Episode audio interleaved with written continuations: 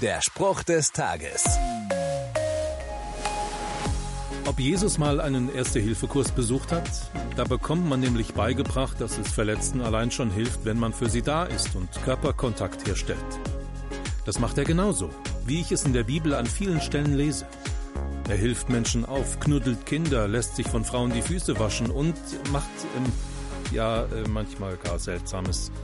Johannes berichtet, als er das gesagt hatte, spuckte er auf die Erde, machte daraus einen Brei und strich den Brei auf die Augen des Blinden. Uah. Naja, ich meine, Jesus hätte ja auch sagen können, okay, zack, hier, gesund. So, die Macht hatte er ja. Aber die Nähe zu diesem Mann, die persönliche Begegnung ist ihm wichtiger. Er ist weder Dienstleister noch Befehlsgeber von oben herab, sondern der Gott, der meine Nähe sucht. Ja, das tut man, wenn man sich gern hat.